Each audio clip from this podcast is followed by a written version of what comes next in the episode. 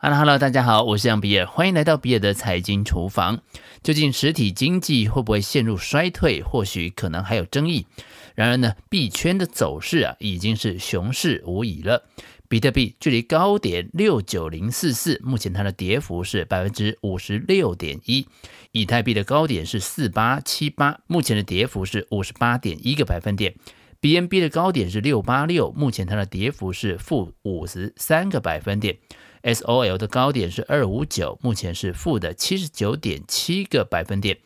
ADA 的高点是三点零九，目前是负的八十二点四趴。波卡 DOT 的高点是五十四点九，目前是负的八十一点五。那么各类的迷因币更是跌幅惨重。大卷距离它的高点跌幅是负的八十八点二，那续本跌幅是八十六点一。检视这波的下跌，联准会宣布缩减购债规模的时间是二零二一年的十一月三号，而比特币这一波的高点则出现在十一月十号。那么这个时间呢，也实在是太巧合了。首次升息的时间是三月十七日，那么升息之后，币价自低点反弹，但是随后由于通膨的数据持续的破表，联准会连续升息的态势加剧。加深了市场的恐慌。五月四号再次升息，同时也确认了六月一号启动缩表。而比特币日线收盘价最低则落在五月十二号的二八九四五。鲍威尔也已经在几天前发表谈话，将在六月和七月的会议上各升息两码，也就是零点五个百分点。现在市场还预期九月的会议上会再升息两码。市场预期联邦基金利率年底将会上升到二点八个百分点。两个星期前呢，这个预期是二点七个百分点。联准会的升息路径可能会非常接近一九九四年到一九九五年那一波急速的升息。克林顿执政时期，美国经济摆脱了衰退。一九九四年，随着 GDP 的成长，工资开始大幅的上升。联准会在一九九四年初先后试探性的升息了三次，每次各一码，也就是零点二五个百分点。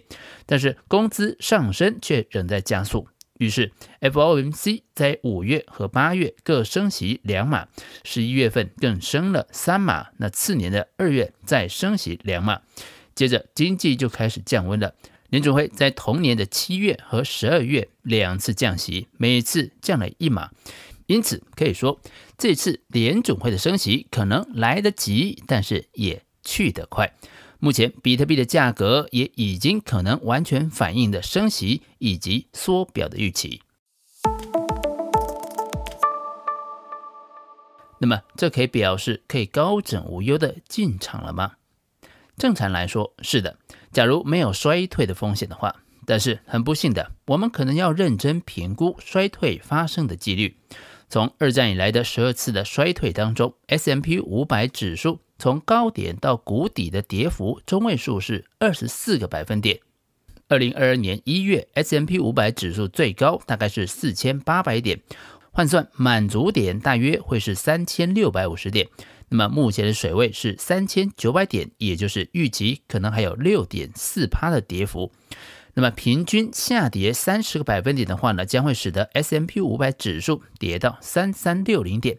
那么目前的指数啊三九零零，所以呢距离还有十三点八个百分点。从就业数据上面来看，股市的底部通常与每周申请失业救济金人数的高点密切相关。也就是说，判断景气是否衰退，就得要先观察每周申请失业救济金人数的变化。在大多数的情况之下，市场会在初次请领失业救济金人数达到巅峰之前就触底。自从一九七零年以来的统计显示，大概时间落差就在几周之内。目前首次请领失业救济金的人数刚刚创了四个月的新高，来到了二十一点八万人。但是过去几次衰退前的请领失业救济金人数平均会来到三十五到四十万人，更不用说是在新冠疫情期间创下的历史记录。由于联总会还有好几波升息，但是鲍威尔认为恢复物价稳定至关重要。他说。这是我们必须做的事，但可能也会带来一些阵痛。央行致力对抗通膨的决心不容被质疑，即便这可能会推升失业率。他提到，他期盼 Fed 在压低通膨的同时，能够让就业市场维持强劲，但这可能会让失业率小幅的上扬。由此可见，现在并不是初次请领失业金人数的顶点位置。另一个投资人相当关注的指标就是 ISM 采购经理人指数。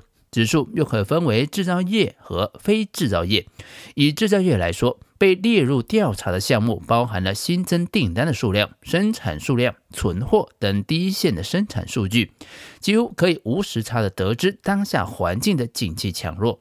指数以五十为景气的分水岭。值得留意的是，周期性股票与防御性股票的相对表现，自从一月以来扩大到了负十七个百分点。它们个别的表现分别是负十九个百分点跟负两个百分点。十多年来，这两种股票的相对表现一直都跟 ISM 指数息息相关。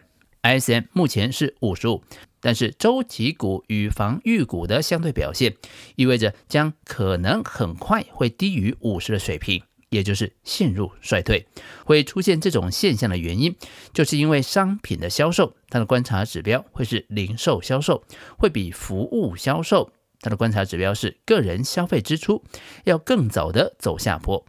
而 ISM 跌落五十以下之后，我们更关心的是何时会止跌呢？只要指数不再持续下探，也就代表产业气氛与企业实际的营运都在好转，也就可能随时再展开一波景气的扩张。币圈操作指南：留意市场参与者结构的改变。一个已经明显失效的指标，就是交易所比特币库存。这个指标从二零二零年开始出现明显的下滑。通常我们会认为，当比特币的持有者将交易所当中的币提领出来，放进自己钱包的时候，代表币暂时没有要交易。相反的，当交易者把币充值回交易所的时候，则表示有未来的卖压。交易所比特币库存经历了两个市场的高点。二零二一年五月之前，交易所的数字有所上升，到了二零二一年年底，则是完全没有任何变化，而现在的数字又比去年年底还低了。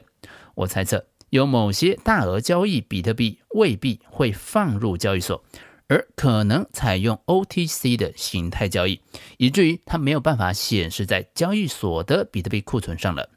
此外，根据不同比特币价值显示流入钱包的所有交换的分布，不同颜色代表流入交易所已交换的总值。这个指标叫做 Spend Output Value Band，也被认为是可以从这里来判断鲸鱼和散户持有人流入交易所的资金。但是我也发现，超大鲸鱼的钱包，也就是一万颗比特币以上的钱包，异动在二零二一年六月之后变得没有任何的趋势可以判断。机构法人在二零二一年开始热烈参与加密货币产业，这些法人可能未必会自己保管钱包，而会与资产管理业者合作进行托管。这是否让他们钱包移动开始变得难以追踪呢？市场主要参与者的结构是否已经发生变化？加密货币越来越像科技股。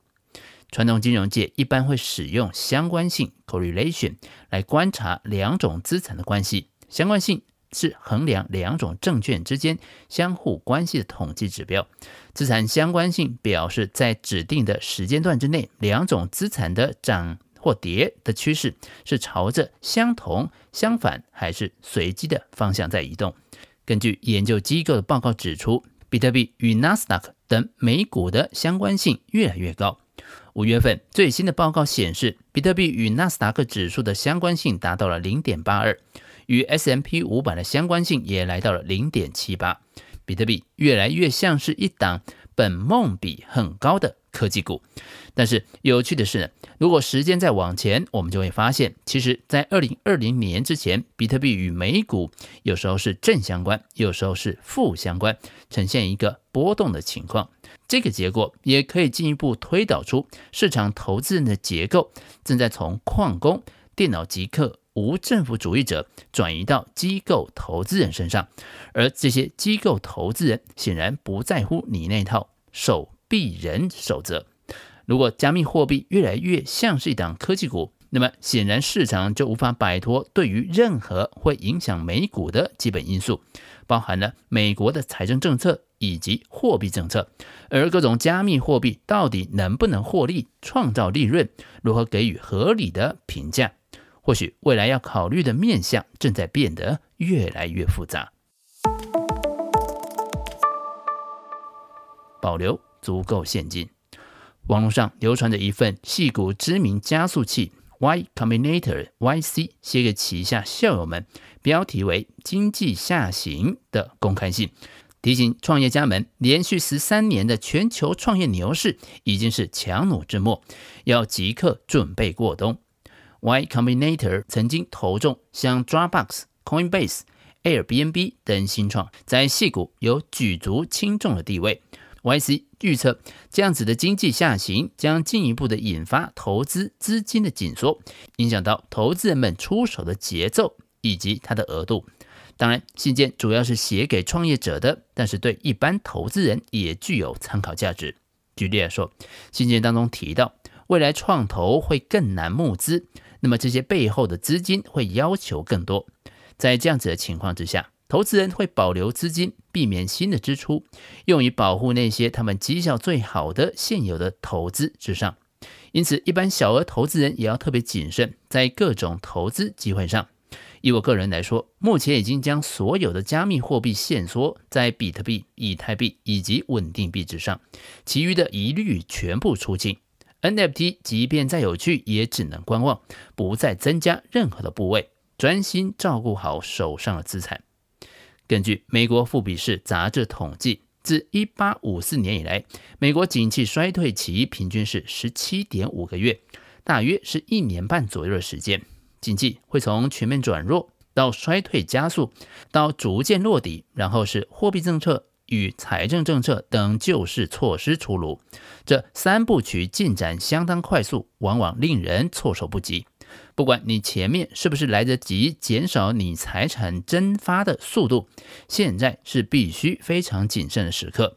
由于市场参与者已经改变，投资人也越来越将加密货币当作是一档科技股，因此在科技股重新获得投资人青睐之前，也不需要有大手笔的投资，保留最多现金，分批逢低承接就可以了。以上就是别人的财经厨房想要提供给你的，让我们一起轻松活好每一天。我们下次见，拜拜。